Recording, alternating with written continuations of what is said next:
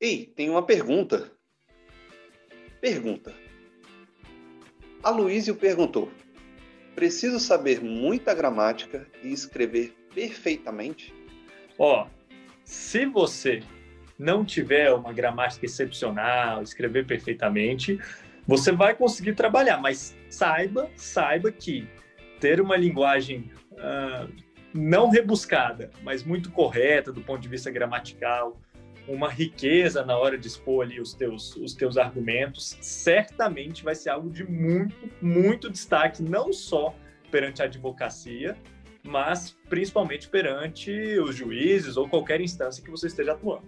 É, como a gente disse na, no episódio anterior, é muito é, é a chance que a gente tem de contar a história do nosso cliente e pedir o que o, o que o cliente nos contratou para pedir no, é, perante o Poder Judiciário. Então, é a forma que a gente tem de pedir inicialmente é sempre por escrito. Então, é, as nossas chances é, de verbalizar, de fazer oralmente, são pontuais, né? Numa audiência, numa sustentação oral. Então, por escrito, a nossa chance de contar nossa história, falar o porquê entendemos que aquele direito é, guarda o nosso cliente e o que, que a gente está pedindo. Então, a forma de pedir, como o Lucas disse, a riqueza, a riqueza, principalmente de vocabulário, é muito importante para que a gente não seja repetitivo e nem reticente. Então, Luiz, em resumo, é preciso saber escrever bem, né? Falar bem, escrever bem. Não necessariamente você precisa devorar a gramática, né? Não precisa disso, não. Nesse nível, não mas saber se colocar bem, ter uma boa cultura, uma boa leitura, o hábito de leitura, conforme dissemos no episódio anterior. Né? Em resumo, é isso aí. Pergunta. Gustavo perguntou: Para ser professor em faculdade, basta o curso de bacharel ou tem licenciatura em direito? O curso de bacharel já engloba licenciatura. Então, você já, quando você se forma em direito, você já está habilitado a, ao magistério no curso superior de direito, a ministrar aulas no curso superior de direito. Então já é englobado, certo? Uma vez que você se torna bacharel em direito, você já está é, habilitado sim. E, e, você, como eu disse, é importante, é útil, às vezes, você ter a vivência prática em outros campos que não seja só o acadêmico, para você ter um arcabouço maior ali de exemplos, inclusive, para você apresentar para os alunos, para fazê-los entender a teoria. Né? Isso acaba sendo se mostrando bastante interessante na prática, mas não é um requisito que você exerça advocacia ou algum outro campo de direito, não. Você pode ser bacharel e ministrar aulas e apenas se dedicar à carreira acadêmica, tão somente, e já é englobado, tá? Eu não estou dando aula ainda, então acho que é só para o Leonardo mesmo essa resposta. A única observação que a gente tem para fazer, claro, é quanto mais encorpado o seu currículo, melhor sua avaliação perante aquela faculdade, aquela universidade que pretende contratar, né? né? Então, essa, como o Leonardo estava dizendo, a prática na advocacia, o, os diretores daquela universidade, daquela faculdade vão olhar e vão falar, ah, ele tem a prática. Então, se eles tiverem esse entendimento que o Leonardo está passando aqui para gente, né, de que é importante você estar tá dos dois lados da coisa e tal, é, aquilo vai fazer muita diferença na hora de você ser escolhido para ministrar aulas, com certeza. É, e, o, e um outro ponto, aí um ponto de vista legal mesmo, hoje as faculdades de ensino superior, Leonardo me corrigir se eu estiver errado, mas tem uma cota mínima de professores pós-graduados estrito senso, ou seja, mestrado, doutorado e tudo mais. Você abre uma faculdade tendo essa cota. Então, é claro, você pode sim dar aula, apenas ah, formado, essa coisa toda, mas especialmente se você ah, for vocacionado, que você falar assim, poxa, eu realmente eu quero, esse vai ser o meu foco, talvez não seja nem ser advogado, seja ser professor, o caminho acadêmico de explorar um bom mestrado, um bom doutorado, para além das, ah, das pós-graduações lato senso, costuma ser um diferencial bem relevante. Sim, é, é, porque há uma boa pontuação no MEC, né? Aumenta, o MEC pontua melhor, aumenta o score da faculdade. Se tiver um curso docente é, com uma formação é, mais elevada no campo acadêmico, sim. Isso é uma verdade, sim. você colocou. Tá? É, só um detalhe, é, dificilmente, apenas observação aí, dificilmente o, o sujeito que é só bacharel graduado apenas, dificilmente ele vai conseguir realmente ministrar aulas. Né? Terá que ter uma especialização no mínimo, e as faculdades hoje já têm buscado mestrado, têm buscado doutorado, né? pós-doutorado e assim por diante. Pergunta. Magalhães perguntou: o que precisa olhar sobre a vida funcional de um advogado antes de contratá-lo? Ótima pergunta. Ótima pergunta. Olha, a gente conversou aqui no episódio anterior sobre questões de comunicação, questão de como você aparenta, né? Então, uma das primeiras perguntas foi a questão de amizade. E aí, o que a gente comentou é que a gente não precisa ser amigo, inclusive muitas vezes nem deve, amigo pessoal, correto? Porém, é muito importante a questão da confiança. Questão da confiança. E como você adquire confiança profissional? Você adquire sabendo, olha, eu tenho meu problema X. Ah, o Lucas. O Lucas ele tem entendimento ou ele é um aventureiro? Vou dar um exemplo. Vou dar um exemplo. Eu tenho um cliente que me ligou porque ele leu um artigo meu, tá? Ele leu um artigo meu que foi publicado no Migalhas e no site de um escritório. E ele falou, Lucas, você então faz isso aqui. Eu falei, olha, todo dia, todo dia. Então ele tem a confiança de que eu tive muitas e muitas ações judiciais naquele sentido daquilo que ele precisava, né? E não é e não é uma coisa realmente uma ação ali de trocar a TV. Era uma coisa específica de concurso público, né? Questão de acumulação de função. E ele falou: Eu vi seu artigo procurando no Google, gostei do seu artigo. E eu falei para ele: Ó, atuo nessas e nessas ações. Então, o, o advogado ele pode te mostrar as ações, te mostrar: olha, o entendimento é esse. Quando ele te passa essa confiança, aí você pensa em contratá-lo. Agora, se ele, se ele não te passa a confiança, mas ele fala: Eu tenho em quem você confiar, ele também pode te indicar um parceiro, como o Lucas estava falando também anteriormente, que às vezes você não tem aquela expertise naquela coisa específica, mas você sabe quem indicar, atuar junto, compartilhar. Eu acho que é basicamente isso. É, e acho importante também que a pessoa olhe para quem é o profissional através de uma consulta breve com pessoas que ele conhece ou mesmo perante a OAB, se tem algum, alguma condenação disciplinar, né? Então, isso é importante também, ver quem é o profissional antes de contratá-lo através uma pesquisa rápida, que seja através de outros clientes que a pessoa conheça, ou se. Porque ele chegou nesse jogado de alguma forma, normalmente indicado por alguém, por exemplo, né? Então, buscar essa informação ou perante a própria Ordem dos Advogados do Brasil. O, uma última dica que eu dou, bastante prática, que eu fui percebendo também do dia, do dia a dia, né, dessa não tão longa carreira, né, Lucas, como a gente comentou aí. Né, da, da, advocacia. Um mais intensa, critério, né? Mais intensa, né? Mais intensa. Mais intensa, exatamente, exatamente.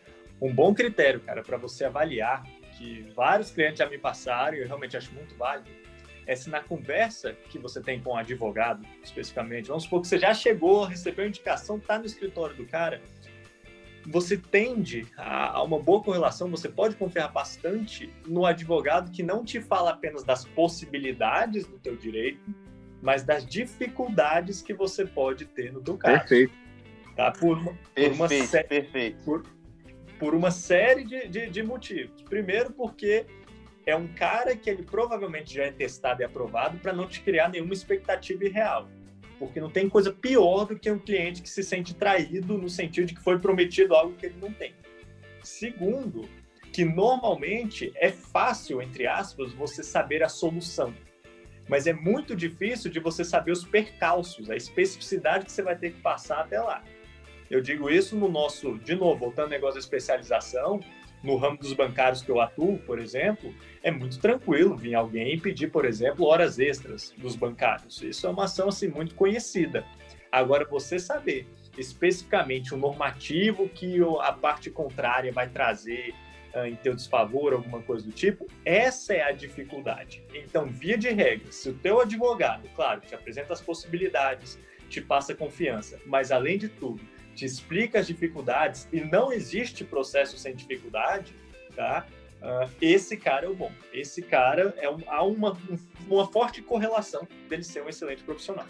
Vou falar, vou falar um senso comum aqui, que é não olhe com olhe, olhe já de lado para o advogado que te falar causa ganha. Na hora que ele te falar isso, Nossa. você já você já olha de canto corra, de olho. Por corra, saia correndo dele. Corre. correndo. Despede, despede dele, vai embora, procura outro advogado. Sai correndo de quem garante uma causa. Pois é, porque muitas ações, quando o Lucas comentou sobre nosso trabalho com bancários, eu lembrei muito de uma situação, principalmente em relação às horas extras, só para a gente exemplificar, o seguinte: a parte, ou seja, o nosso cliente, ele tem responsabilidade direta no êxito ou não da ação. E uma única pergunta numa audiência, por exemplo, ele pode botar tudo a perder. Então, nunca uma causa ganha. O advogado tem que passar para o cliente a responsabilidade dele naquele processo também. São muitas variantes, né? No processo são muitas variantes. Tem a prova, você tem a prova testemunhal, né? É, uma expectativa de uma prova que vai acontecer não acontece, conforme você colocou o depoimento pessoal, né, a impressão do juiz, que é a visão de ser humano, né, a visão que ele está tendo ali sobre aqueles dois argumentos, aqueles dois pontos de argumento sendo colocados, um pelo autor e pelo réu. Então, promessa de resultado é de como é que você promete algo que não depende só de você. Tendência de alterações jurisprudenciais. Sim, exatamente.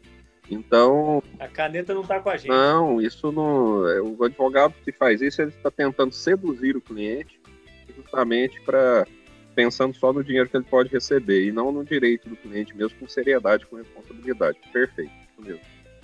E costumam ser os mais baratos, né? Esses que prometem costumam ser aqueles assim que não, faça aqui, pode deixar, vem cá. É, é coincidentemente, são, geralmente são esses. Exatamente. Pensa na captação, né? É isso mesmo. Pergunta. Neto perguntou: Estou estudando para concurso na área. Alguma dica? Estude. Estude muito. Ótima dica. Estude bastante. É a melhor dica de todas. Quer mais outra? Estude. É, ó, eu, um, um, comentário assim breve que eu faço, na verdade, pelo que eu tenho ouvido, tá? De, de, do, dos profissionais que são de dentro aí do, do serviço público e tudo mais, é que hoje a tendência é de cada vez precisar menos daqueles, uh, daqueles profissionais da atividade meio, ou seja, técnicos, até mesmo analistas em algum nível, e precisar de mais lá para a área fim. Então, como sugestão que eu sempre dou é que se você vai entrar nessa empreitada de concurso, claro, não tem nenhum problema você almejar esses concursos nível médio, nível superior, mas, se possível, foque nas carreiras jurídicas, porque hoje em dia, em um contexto de digitalização de processos, esse negócio todo, a tendência é esses concursos assim de área meio realmente enxugarem bastante. Mas, basicamente, é isso que o Leonardo comentou muito bem, estude, meu amigo. Estude bastante, muito. Tenha, tenha a cabeça fresca para o concurso, é, não se cobre é, excessivamente. Não abra mão de toda uma vida só pensando em estudar. A gente fala estude, estude muito. Não quer dizer deixe de viver, não. Viva e estude. Né? Estude com seriedade, crie uma agenda de estudos, crie os seus horários, tenha disciplina, mas não fique bitolado a ponto de falar assim que termina o relacionamento, sai do emprego. Tem, tem gente que é muito louco, sai do emprego apenas para ficar estudando por conta. Por quê? Porque se o resultado não começar a chegar muito rápido, a pessoa vai ficar louca, de pensar assim, nossa, agora tá acabando o dinheiro que eu juntei. Então, assim, tem uma vida é, normal, pratica exercício também, é, tem uma vida emocional, né, com alguém, é, e siga a sua vida. E crie os seus horários de estudo que devem ser é, respeitados, esses horários de estudo. Mas sem essa loucura de ficar apenas vivendo para estudar, né? É, não é dessa forma, não. Então, viva uma vida normal, equilibrada e estude bastante, tenha seu horário de estudo, tenha seu, sua disciplina. Mas é, não deixe de fazer outras coisas que são igualmente importantes na vida, não. Ainda que você tenha que fazer uma programação para um médio prazo ou longo prazo, né? Tem carreiras jurídicas aí que você tem que fazer uma programação para 5, 6 anos. Você não pode pensar que dentro de um ano ou dois você já vai chegar ao seu objetivo, não. E não cometa essa loucura, conforme eu disse, de falar assim, olha, eu vou terminar um relacionamento é, com a minha noiva, vou sair do meu emprego e ficar por conta de estudar, minha vida agora é só estudar. Não, porque aí você vai enlouquecer você vai entrar em desequilíbrio, em desarmonia, e você não vai chegar ao objetivo, que é ser aprovado no concurso. Para você ser, se aprovar no concurso, você precisa ter equilíbrio, né, ter serenidade. Então, essa é uma dica que acaba sendo valiosa.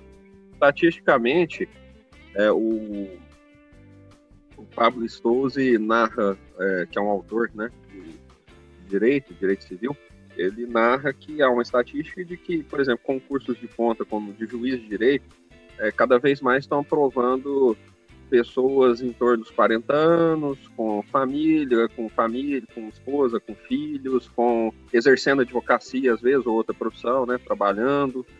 Por quê? Porque são pessoas que se estabilizam emocionalmente, se estabilizam intimamente e conseguem dedicar o seu tempo de estudo com disciplina. Então, estude bastante, né? Tenha a sua disciplina, estude muito seja rígido com essa disciplina de estudo, esse programa de estudo, mas também é, de, aí, de, ter uma vida saudável em todos os aspectos, físico e emocional. Né? Não abdique disso, não. É uma dica que eu acho válida aí para quem quer concurso público, certo? E se for se dedicar à advocacia, né? Dedique não por falta de outra opção, não. Dedique por gosto. A advocacia merece que tenhamos advogados por gosto, por vocação, não por falta de opção. Né? Quem vem para a advocacia por falta de opção não dá certo na profissão, tá? não servirá para a profissão, é, vai, dar, vai se dar mal. Então, tem... Fatalmente vai se frustrar. Vai. Fatalmente vai se frustrar e muito. A frustração dos advogados que não têm a menor vocação, não gostam de forma alguma, não gostam de nenhum do, dos detalhes da advocacia, os maiores depoimentos que eu escuto, né, o Lucas, a gente saiu da faculdade quase junto aí, é que a advocacia é muito frustrante e tal. É, é, é esse é esse o caminho final se você não tem realmente o gosto. É, eu tenho 20 anos de advocacia e para mim é, gosto de cada cada momento da advocacia que eu vivi até hoje né, ao longo desses 20 anos foi com muito prazer. E o dia que eu perder esse prazer, eu não advogarei mais, né? acredito que eu não perderei, não. Porque até tive um professor que advogou até os seus quase 80 anos. Então, eu vou chegar lá. Leonardo, Leonardo começou a advogar, tinha cabelo preto todo ainda. Pois é. Olha, ficou branco. Já tive cabelo, já me deixou assim. Belo incentivo. Ai, ai. Pergunta. Guilherme perguntou: Como tornar a compreensão de leis mais acessível para a população mais vulnerável? Pô, esse, excepcional pergunta. Alguém se arrisca ou posso começar? Pode começar, Lucas. Passar as honras. Cara, uh, a gente tem algumas iniciativas bem legais assim, no, uh, no, nosso país, porque realmente, né, de vez em quando, leis do nosso dia a dia mesmo, do, uh, do nosso corre mesmo, nosso trabalho, essa coisa toda, são leis que fogem um pouco do escopo, fogem um pouco da compreensão. E a gente tem algumas iniciativas bem interessantes uh, que passam desde uma boa técnica legislativa, né, que já superou né, essa rebuscado do passado e tudo mais, mas tem coisas que vai ser muito complexa. Mas a gente tem, por exemplo, uh, supostamente deveria existir no Brasil inteiro, uh, um acesso de orientação jurídica nas defensorias públicas que minimamente, não é que elas vão assistir absolutamente todo mundo, mas minimamente deve ser um ponto de referência no qual você possa se informar sobre os seus direitos. E elas têm exatamente esse papel, estou pegando só, é, elas só para dar um exemplo, de ser essa interface, de traduzir de vez em quando aquele, aquele assunto complexo e tudo mais, para aquele que de vez em quando uh, dela muito necessita, mas talvez não tenha tanta compreensão. E eu citei a Defensoria Pública, mas é papel dos advogados, dos juízes, uh, dos próprios legisladores. Né? A gente vive um sistema que é, sim, hiper complexo, que todo dia tem norma nova. Da mídia. Né? A mídia, exatamente, exatamente. Uh, então eu entendo que na verdade é um papel assim, tem algumas atitudes, alguns programas muito legais que o pessoal aí uh, vem desenvolvendo, mas eu acho que é um papel de todos, de todos, de todos. Voltando um pouquinho daquilo que a gente falou no primeiro episódio, da função social do advogado, não é só brigar, não é só ganhar dinheiro, não é só é, é, falar lá, colocar a beca para falar. É isso aqui, quando você vê alguém que entende bem, compreende bem os teus direitos, né, o, o contexto em que ele está ali é incluído, aí sim eu acho que a gente atingiu um pouquinho dessa função social que a gente falou. É, eu, eu fiz um, adendo aí que eu falei da mídia. É, não, não quero aqui criticar a mídia nem, nem elogiar. É só o seguinte, eu vejo muito é, em várias notícias que envolvem o juridiquês ou o poder judiciário de maneira geral, é, quem está de fora da mídia, e eu estou de fora da mídia, às vezes a gente tem a impressão seguinte, que o editor ou o jornalista que escreveu a matéria muitas vezes parece, parece, que ele não se deu ao trabalho de ligar para um advogado. Para falar cinco minutos, porque em uma conversa de dois, três minutos, ele alteraria muitas coisas naquela matéria, pela forma de colocar, pela forma de colocar, para explicar de uma maneira mais realista aquilo, porque às vezes ele leu a peça jurídica, uma decisão, uma petição do Ministério Público ou de uma das partes, e traduziu para tentar fazer aquilo ser mais palatável para a sociedade em geral, mas ele não consultou o advogado para fazer essa tradução, né? Infelizmente, e, e passou a informação de maneira equivocada. Então, por que não jornalistas especializados, não necessariamente advogados, especializados em cobrir somente o judiciário, para falar, olha, essa decisão aqui ela quer dizer isso, isso e isso. Por quê? Porque o cara especializado, cobrindo só aquilo, ele já vai ter o tato com aquilo. Ele vai passar para a sociedade geral aquilo já mastigado. E muitas, não estou falando todas e tal, mas muitas matérias hoje, muitas informações hoje, elas chegam à sociedade de uma maneira um pouco deturpada. Matérias, né, notícias oriundas de decisões, enfim, de atos né, do Poder Judiciário em si que acabam, infelizmente, tendo muito juridiquês. E aí a tradução nem sempre é fidedigna. Ó, e só um, um Leonardo, só, só te cortando bem rapidinho, porque o Lucas puxou um, um negócio aqui que eu lembrei de um caso. E para mostrar que essa função social é, não é só com, com, com, o pessoal carente, essa coisa toda, não.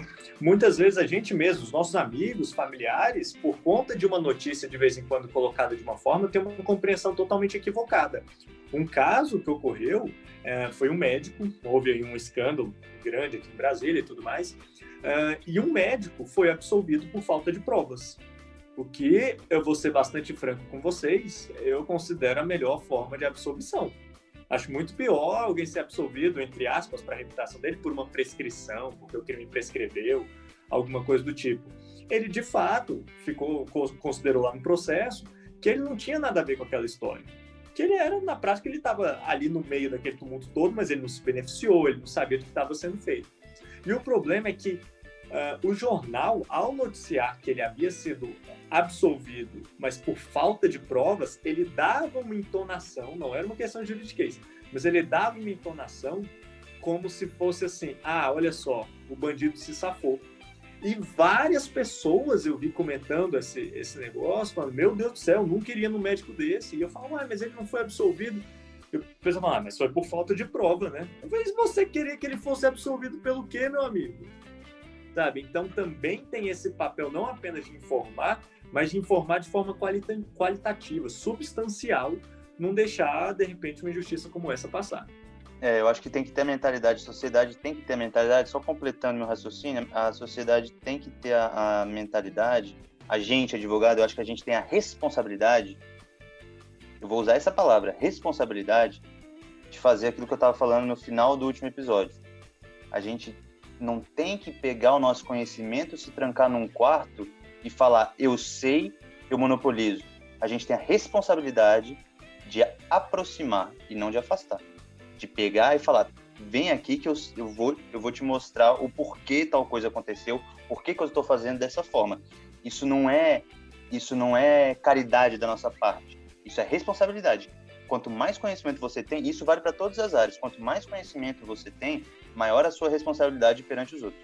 É, é, puxando o gancho da mídia, do papel da mídia, é, existem repórteres e repórteres, né? Como aconteceu na entrevista lá com os irmãos, Marcelo Camilo, não sei, virou e falou assim, ah, não é assim, mas por que, por que, que você está perguntando? Né? Então você deve ter se preparado, você deve ter preparado a pauta, né? estudado a pauta. Quando você vai entrevistar alguém, você tem que saber a respeito do entrevistado tal. Bom, é, é, bem isso. Então, há repórteres que não se preparam. Então, como foi dito aqui, eles não é, tentam entender na compreensão mais ampla da situação para depois explicar, né, para reportar a situação. E isso acaba criando danos. É, e outros por má fé mesmo. Uns por irresponsabilidade, outros por má fé, porque também, como foi dito aqui, né, é, toma um partidarismo porque dá mais, é, dá mais audiência, é, você fazer um sensacionalismo ali, principalmente quando é uma situação criminal envolvida, né, e, e, são despreocupados com a, com a notícia ser reportada de forma mais ética. Mas há também os bons exemplos, né? Há grandes exemplos na imprensa nacional, é, de bons repórteres, de que atuam com, com muito boa fé, com muita ética, né, muita responsabilidade. E relação à interpretação das normas, alguns se preocupam, né, explanar bem, orientar é, a população. E eu queria ver muito essa preocupação também no legislador. É, é algo que a gente tem uma deficiência de formação, né? O curso que lida com isso é o de direito. E mesmo no curso de direito não se não há assim uma dedicação a uma disciplina, por exemplo, para se ensinar o processo legislativo. Não se ensina. Lá em direito constitucional, num, determinado momento, o professor fala 10 minutos, porque o programa é muito extenso, né? O programa de aula é muito extenso, então ele fala 10 minutos disso, né? Sobre o processo legislativo.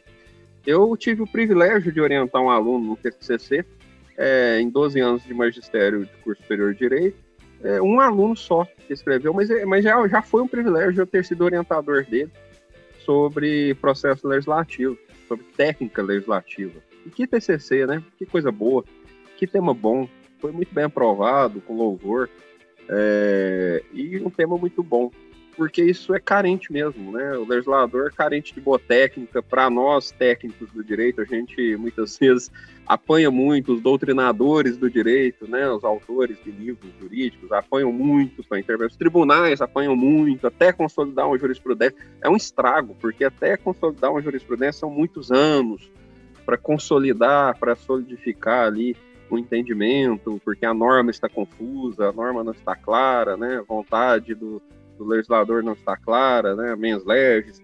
Então, assim, é importante. É um livro inteiro, um livro inteiro para um caput de um artigo, né? Isso, né? Isso. E tem uns autores de direito também que são uma beleza, né? Que fazem ah, a legislação tal comentada. Aí ele só repete o que está no artigo, né? é, isso também. Então, assim, é, é, importante, é um movimento social mesmo ali de, de tentar tornar as legislações de melhor qualidade, de maior compreensão, de mais, mais assertividade, né? E isso começa também da responsabilidade dos cursos de direito investirem mais nessa formação, né? E, e nos cursos é, também dos parlamentares, porque os, o parlamentar, eu, eu sou contra esse, esse movimento, falar, ah, deveria ter curso de graduação, deveria ser pelo menos ter um curso superior. Não, parlamentar não, parlamentar eu sou a favor, parlamentar tem que vir dos mais diversos segmentos da sociedade, eu defendo isso, concordo com esse pensamento, mas ele tem que se preparar. Não é porque ele veio, é, às vezes ele tem ali só o, o ensino básico, né? Beleza, tudo bem. Nós temos que ter representantes também só tem ensino básico, é normal, faz parte do sistema é, democrático. Mas ele precisa se preparar. Uma vez lá dentro, uma vez eleito, ele precisa se preparar. Para isso que serve a assessoria, para isso serve a verba de gabinete, né? Então ele, ele deveria ter essa preocupação de se preparar para construir normas, para construir leis, né? É, mais, é, é, mais claras também para a sociedade. E isso é um ponto que eu defendo e vou defender sempre. A qualidade legislativa precisa melhorar nesse país. Precisa melhorar muito a qualidade legislativa. Esse é um papo, gente. Isso é um papo. Mais um. Isso é um papo aí de vários podcasts, porque a gente vai entrar sobre qualidade do ensino básico, entendeu? Enfim, não só da técnica legislativa que eles muito bem colocaram, Leonardo e o Lucas, mas também a qualidade do ensino básico para acessar para para os nossos adolescentes, né, para os nossos jovens, eles terem mais apreço por entender isso, mais mais curiosidade, porque realmente, como é que você desperta a curiosidade com algumas coisas que acontecem, né, com essa técnica legislativa tão, enfim, aí é uma discussão muito ampla, é uma discussão muito ampla. Legal. Show de bola. Então, para a gente fechar as perguntas. Pergunta. Yuri perguntou: Ser de direita significa ser de direita ou é possível ser de esquerda? Totalmente. é muito possível ser de esquerda. Ai, cara. Eu encerro Olha que pergunta capciosa, É. hein? Capciosa. Esse Yuri aí, tá esse aí, danadinho, Yuri, hein? Danadinho. Capciosa, rapaz. Muito bem. Aí fez essa pergunta capciosa, justamente para nos apertar. Veja só. E, Interessante. e vou, vou dar spoiler aqui. Yuri é formado em Direito. Mas, Matheus, ele é de direita ou de esquerda? Olha aí. Tem que ver aí, ó. É muito possível, muito possível. Claro que sim. É, o direito ele forma é, profissionais pensantes, né? Então toda profissão espero que forme profissionais pensantes. O direito é assim também. Então, se são pensantes, é direito de cada um, é direito de cada profissional do direito se posicionar como de direita ou de esquerda. Então, cada um tem suas vertentes, é perfeitamente possível, né, é salutar é, que, que tenhamos é, muitos profissionais do direito na esquerda, defen defendendo o princípio de, de, esquerda, como também vejo também, não, não, não, vou discriminar não, que defendam os princípios de direita também. Então, é, acho que... Essa é, é motor para a democracia, né, Leonardo? É motor para a democracia. É democracia. E, e, se nós somos irresignados, eu disse aqui no capítulo anterior, no episódio anterior, né, que, que, que somos irresignados por natureza, então nós temos os nossos pensamentos, as nossas vertentes, que nos são próprias. E por que não, né, de esquerda? Eu sei que tem uma tendência, né, alguns cursos terem profissionais mais de direita, mais de esquerda, existe essa, essa situação. Mas isso não é uma regra, e claro, e nem chega, eu nem chamaria de exceção, né? Eu não vejo nem como exceção, não. É um grande número de profissionais de direito, é bem equilibrado, talvez, não sei. Né? Não sei, não sei, é a minha percepção, Concordo. né? Eu, eu não gosto muito de rótulos, para mim, pessoalmente, assim, eu não, nunca fui filiado a partido. Olha só, sou procurador-geral do município, né? Em dois mandatos, nunca fui filiado a partido político, né? Nunca tive uma filiação, pretendo nunca ter na minha vida, justamente para não ter o rótulo eu tenho tendências é, ideológicas mais esquerdistas na minha, na minha concepção de vida, né? Eu não, não, não jamais seria um radical de direita, muito menos de, né, de direita, de esquerda, não seria não, radicalismo não. Mas tenho tendências ideológicas, né? Mas respeito os meus colegas, que são muitos também, que têm tendências ideológicas ali de direita, porque isso é da democracia. E acho, inclusive, essa alternância de pensamento no poder, inclusive, eu acho interessante, né? sem radicalismos. Os radicalismos, eu acho que eles sempre atrapalham. Né? Mas alternâncias de tendências, de direita, de esquerda, acho que também é importante para o exercício do poder, não só da democracia, mas para o exercício realmente é, do poder. Acho que a população é, é, é, é, bem servida em alguns campos pela direita, é bem servida em outros campos pela esquerda, e acho que essa alternância acaba sendo muito positiva. E os profissionais do direito também são assim. Né? Direito é um curso que forma profissionais que têm tendências políticas de esquerda, de direita, de centro, né? de centro-esquerda, centro-direita, como for. Alguns até radicais, infelizmente, né? Alguns radicais. Os nossos jogadores também têm, né, Leonardo? A gente não pode esquecer disso. Os nossos jogadores também têm. A gente achar que né, que quem vai julgar o nosso processo não tem as convicções pessoais dele, ele tem, claro que ele tem. Ó, vou falar só um detalhe nisso aí que você está falando. E bom, interessante observar que alguns jogadores, né, inclusive do STF, que vêm de uma formação de direita clara, de carreira, né, de direita, de repente começa a votar com uma linha mais esquerdista. E o contrário também. É, os que vêm com formação bem de esquerda, de repente começa a votar como um direitista radical. Né? Você Não, exato, exato. A, a, a, gente vai, vai conversar numa mesa de bar. É, você vê uma conversa de bar da sociedade e fala assim: tal ministro do Supremo é esquerdista. Se você for na é, garantista, se você for na história dele, é todo criado no viés de direita, não tem nada de garantista. É. Tem nada. Mas o mais importante, voltando para a atuação aqui, que a gente está falando da atuação na advocacia, o mais importante, como eu falei, e o Leonardo bem colocou, eu acho o motorzinho, tanto da democracia quanto de, dos três poderes, né, judiciário, executivo e legislativo, eu acho o motor realmente essa, essa divergência e essa coisa de ter os dois lados o mais importante é aquilo que a gente falou lá no começo, no, talvez no episódio anterior, não me lembro agora, que é o seguinte: na atuação, não interessa se pessoalmente você tem mais um viés de direita, de esquerda, se as suas convicções pessoais, não interessa. Lealdade processual te dá o direito de fazer o que você quiser, contanto que você tenha lealdade processual em relação ao Poder Judiciário, em relação ao seu cliente, em relação à outra parte. Tendo lealdade processual, não partindo de premissas falsas é, é, proposital, propositadamente falsas, propositalmente falsas, ou, ou, ou, criadas, enfim, falsas, sem partir dessa premissa, você pode defender é, é, o viés que você bem entender. Que aí a discussão ela vai ser salutar e, e, e, e válida, né? Ó, no, no, viés bem prático, no viés bem prático, mostrando de novo como o direito é legal é o mundo, cara. Eu formei lá na UNB, né, apesar de me colocar um pouco mais à esquerda, não fui cooptado por, por, essa maluquice aí que o povo inventou que a universidade pública é só, só é comunista, não sei o que e tudo mais. Balelo, maluquice dessa. Mas eu fui formado, na, na época que eu formei, os temas de monografia e alguns colegas do mestrado e tudo mais variavam desde, por exemplo, uma perspectiva de atuação com movimentos sociais, que naturalmente estão à esquerda, né, nessa caixinha que a gente coloca todo mundo.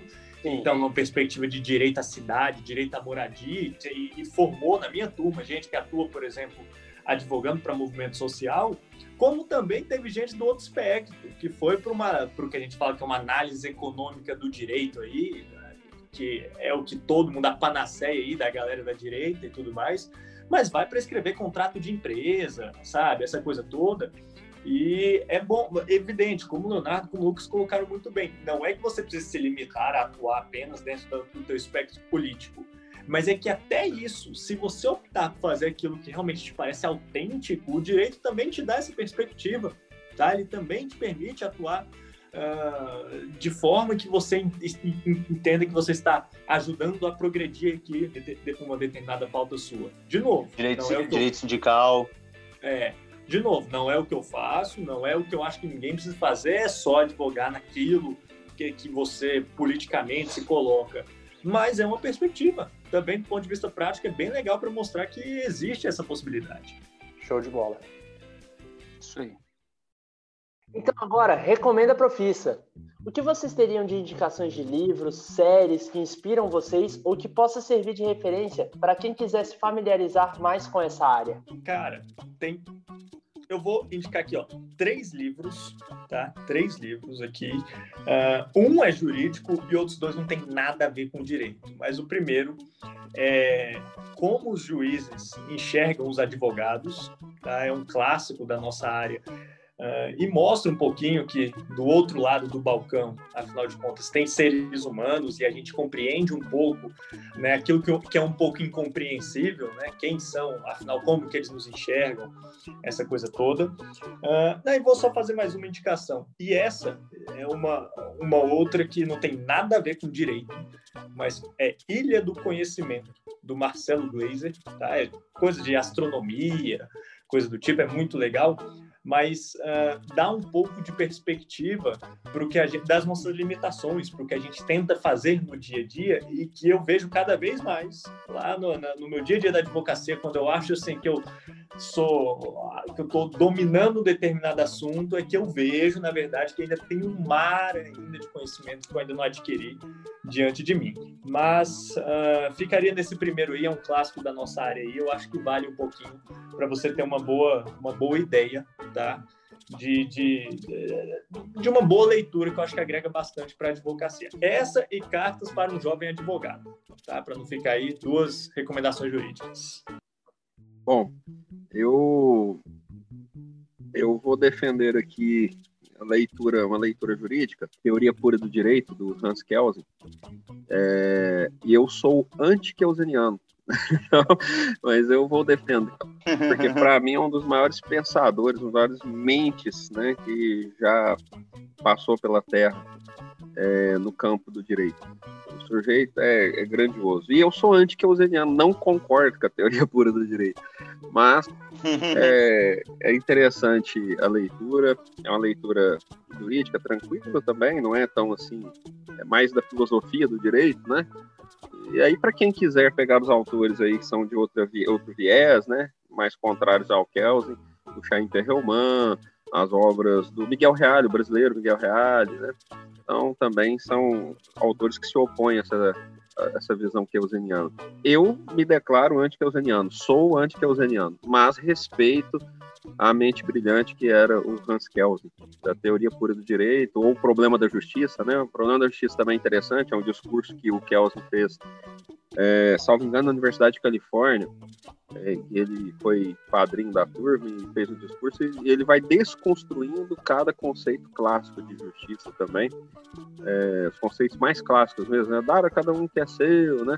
Ele vai desconstruindo ali é, esses conceitos. Então, é um autor que eu gosto muito do ponto de vista da filosofia, é, e sou anti-keuseniano, esse é o ponto interessante, né? Não concordo com o pensamento keuseniano, não, mas recomendo porque é importante para a cultura jurídica, é importante para formar o pensamento, até para ser anti-keuseniano. Então, para você ser anti-keuseniano, precisa você conhecer Kelsen. para você não gostar de uma coisa, você tem que saber, né? Você tem que ler sobre as coisas para saber se você gosta Exatamente, ou não. Né? Exatamente, né? Então, no campo jurídico, é, é isso aí é um, é um, dos autores que eu acho recomendáveis aí para é, tentando trabalhar também naquela na leitura mais do início do curso, né? Para quem for começar ali, que é da filosofia do direito mesmo, né? E, e acho importantíssimo para firmar posicionamentos, ou keusenianos ou anti-keusenianos como eu. É isso. Legal. É, eles foram numa. É, eu vou voltar para o meu espectro lá de função social e no, numa das perguntas anteriores e vou indicar que antes das pessoas, para quem está fazendo o curso, quem pensa em fazer o curso, ou até para quem está no começo do curso, é, ler comentários primeiro, principalmente esse para quem está tá, tá começando, ler comentários à nossa Constituição, tá? E buscar artigos jurídicos, é, sem ser no na Globo.com, no G1, mas em sites especializados, porque tá, tem essa tradução. Eu percebi que foi uma demanda grande aí nas pesquisas, na, nas perguntas, para a gente descomplicar o juridiquês, para a gente acessar a população leiga a, essa, a esse segmento. E eu acho que a gente tem que buscar levar essa paixão pelo direito para quem ainda não está inserido no direito. Porque eu acho que a sociedade vai melhorar muito se isso acontecer. Então, se você for nesses sites especializados, e aí tem alguns, né? J, Conjur, Migalhas, tem vários artigos puramente jurídicos e tem vários artigos desmistificando isso, trazendo isso para a sociedade de uma maneira mais simples. E eu acho que para quem está pensando em cursar, ou para quem está na dúvida, se já está cursando, mas está na dúvida se advoga, se não advoga, eu acho que é muito legal para a pessoa linkar a vida dela, a vida social dela, com o ramo que ela vai trabalhar posteriormente. Cara, eu gosto. Ó, uma série aqui que eu deixo indicação para causar estranhamento mesmo.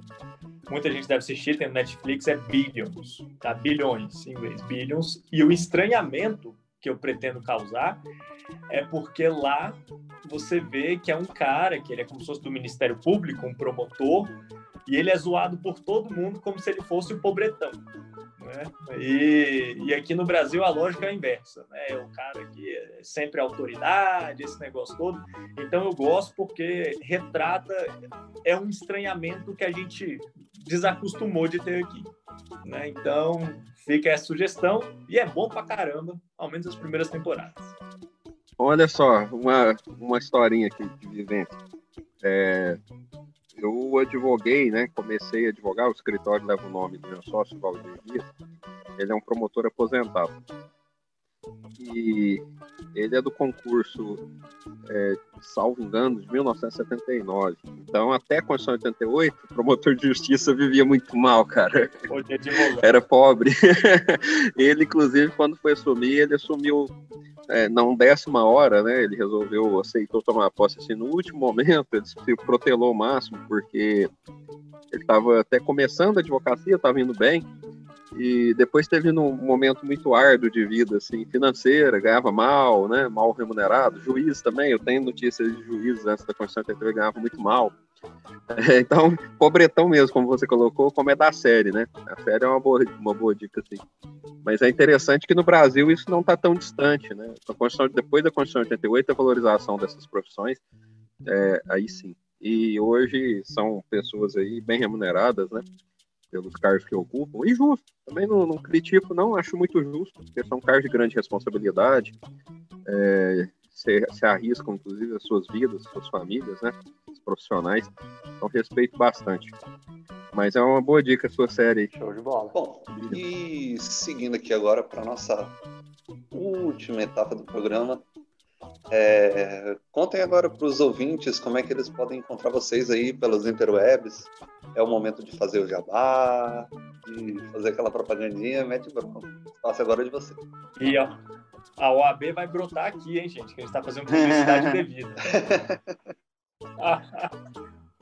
é, nós temos é. regras, nós temos normas aí que a gente é. tem que seguir, viu?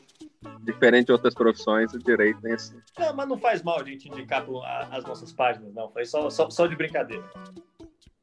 Ó, quem pode me seguir? A, a, maior parte dos meus conteúdos jurídicos eu posto no Instagram do meu escritório, que é arroba Mendonca e Santos, é Mendonça e Santos ADV sem o cedilha. Uh, lá, normalmente, assim, toda semana costuma ter post, costumo explicar uns assuntos assim interessantes, muitas vezes para o meu nicho de clientes, mas também termino falando bastante sobre a nossa rotina da advocacia. E então você encontra lá, tá? Nesse nosso, uh, nesse nosso Instagram é a forma mais simples de nos acessar. Lá tem nosso site, tem o WhatsApp, onde eu atendo pessoalmente. Então, tendo interesse, manda uma mensagenzinha por lá. Vai ser um prazer bater um papo aí com vocês, tá? Tirar qualquer dúvida, não, não, não precisa ser cliente com ação, não. Qualquer dúvida sobre advocacia, vai ser um prazer conversar com vocês, tá? Arroba Mendonça e Santos ADV lá no Instagram, Mendonça sem o cedilha, Mendonca e Santos ADV. Bom, é, nós temos canais no, no, Instagram, no Facebook, no nosso escritório, e são onde a gente também faz a divulgação né, de material, onde a gente apresenta alguns temas jurídicos, para quem tiver interesse em, em, em, ler a respeito né, desses temas jurídicos.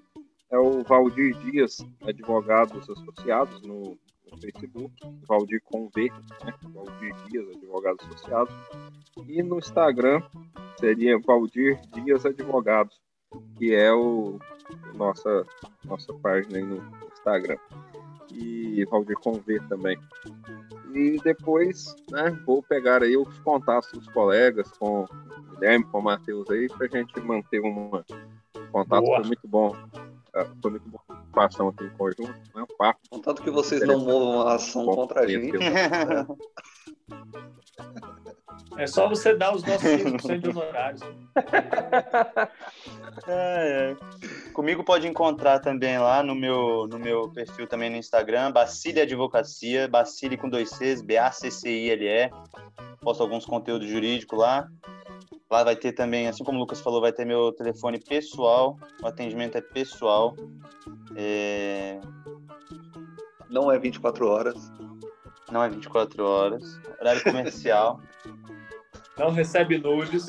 É. não, nesse, esse não é o número de mandar nudes. É... E, e, lá vai ter o conteúdo, né? Lá vai ter o conteúdo jurídico, os tipos de ações, os tipos de ações que a gente está atuando e mandando lá, como, como os meus colegas disseram lá, qualquer dúvida sobre a questão da profissão, questão de interesse de atuação, também vai ser sempre bem-vindo. A gente está aí disposto a ajudar. E também, cliente tiver, tendo algum problema, é, a gente está sempre disponível. Show de bola, show de bola. Galera, então para participar conosco dos próximos episódios, é só acompanhar a gente pelo arroba falaprofissa no Instagram e no Twitter ou pelo e-mail falaprofissa.gmail.com. Manda pra gente sugestão de profissão, suas dúvidas, ou se você é um profissional e quer trocar uma ideia com a gente, entre em contato conosco. Se você gostou do nosso conteúdo e quer ajudar a gente a continuar esse projeto, corre lá no YouTube e dá like em todos os vídeos que a gente publicou. São os episódios, não tem o vídeo propriamente dito, mas dá para você escutar marca o sininho ali, é, saber quando receber. notificação, dá o like, se inscreve no canal, todo esse esquema que a galera do, do YouTube já, já tá por dentro aí do que, que tem que fazer. Bom, muitíssimo obrigado pela presença aqui dos três doutores. Só voltar um pouquinho da formalidade, mas todo mundo dedicou um tempo muito especial aí pra gente. Foram praticamente três horas de programa. Então, só deixar esse, esse muito obrigado mesmo em nome do Fala Profissa. Agradecimento pessoal também. Valeu, galera. Valeu, Matheus. Valeu, Guilherme. Obrigado, Lucas. gente. Leon... Lucas, bom. prazer te rever. Bom demais falar com vocês sempre. Bom demais. Leonardo, muito prazer conhecer. Tá, a gente se só manter contato aí, qualquer coisa que você, você aí precisar aqui da gente em Brasília, contato é fácil e direto. Manda ver. Eu agradeço também.